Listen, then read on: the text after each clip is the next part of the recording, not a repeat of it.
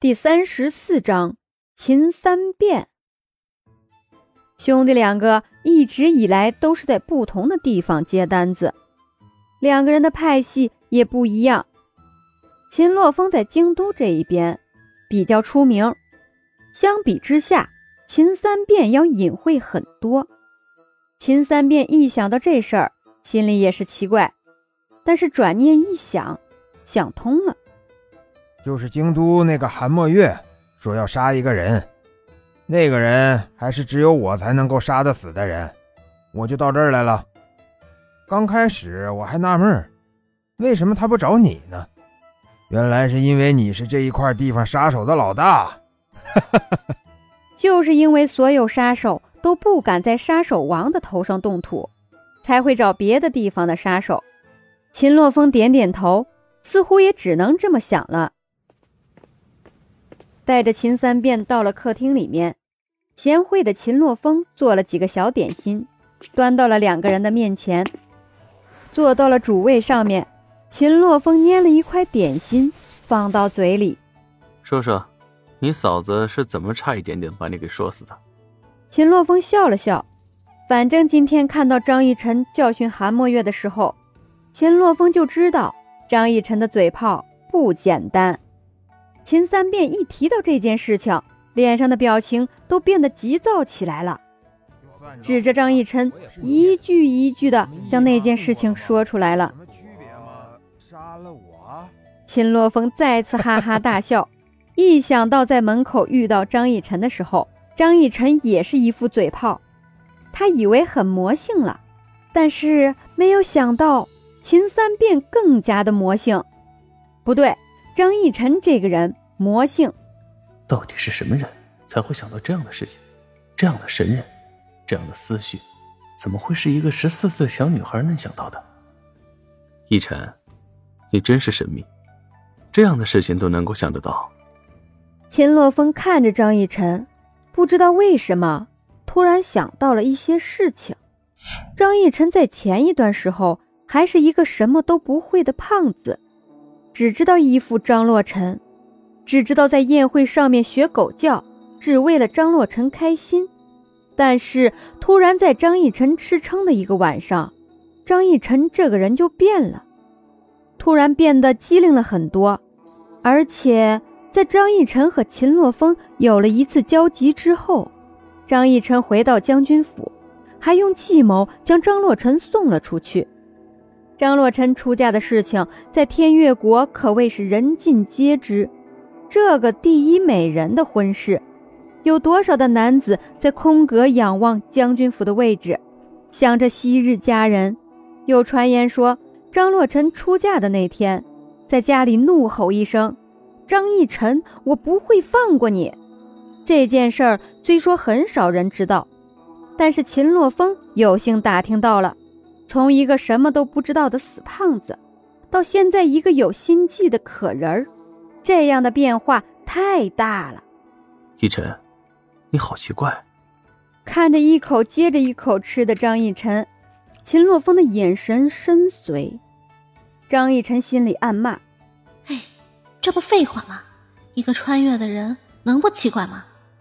当然了，我悄悄跟你们兄弟两个说一个秘密。”张逸晨看了看秦洛风的眼神，看来是不会在意秦三变的存在。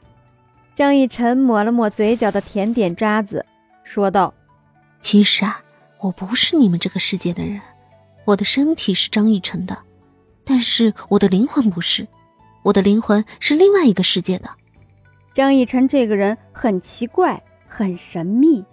他说他不是这个世界的人，秦洛风他相信，但是，那真正的张逸晨去哪了？我不知道啊，我也是意外来到你们这个世界的。一想到真正的张逸晨穿越到他现代苗条妖娆的身上，他其实是很拒绝的，因为张逸晨捡到的竟然是一具肥肥的身体，而他却是人间尤物。秦洛风点点头，想着什么事情。秦三变很好奇地看着张逸晨。张逸晨说他不是这个世界的人，那么他那个世界。是什么样的呢？能跟我说一说你那个世界是什么样的吗？那个世界全是高楼大厦，高达二十层的十分常见。那个世界各种各样的车，但是不是马车，是冰冷的铁在那里跑。那个世界没有保守这一说，身上相当于只穿了一件肚兜，然后裤子什么的短到了膝盖以上。那个世界啊，没有汉服，没有所谓的礼仪之邦，只有个别的人秉承着。张逸晨想着自己居住的现代，现代很神奇，有各种各样的科技，古代没有。但是张逸晨更加喜欢这个世界，这个世界礼仪之邦，八方来贺。听不懂，好像很厉害的样子。秦三变皱眉，完全想象不出一堆的铁在乱跑是一个什么样子，还有二十层的高楼。到底是怎么搭建的？那个世界可复杂的很，他们怎么会懂？张逸晨吐出舌头，嘿嘿一笑：“当然了，毕竟不是同一个世界，是吧？”吃饱了，张逸晨跑到秦洛风的身边，在秦洛风身上蹭了蹭。秦洛风一怒，但是忍住了怒火：“不准蹭我身上！”张逸晨的脸离开了秦洛风的肩膀。只见秦洛风的肩膀上面一个很明显的渣子印，在秦洛风的额头上面轻轻的亲了一下，如蜻蜓点水。嗯，不要生气嘛，嘟起嘴，恶意卖萌。秦洛风一看，心软了，脸上的神情回归了正常。我说，你们不要在我面前亲热，行不？很受伤害。张逸晨嘿嘿一笑。你就安心吃狗粮吧，单身狗。说完，又在秦洛风的唇上轻轻一点。秦三变脸色变了变，欲哭无泪的别开了脸。想当年，秦三变也是一个潇洒的公子，人见人爱，花见花开，轻轻一笑可以帅得一堆妹子回头。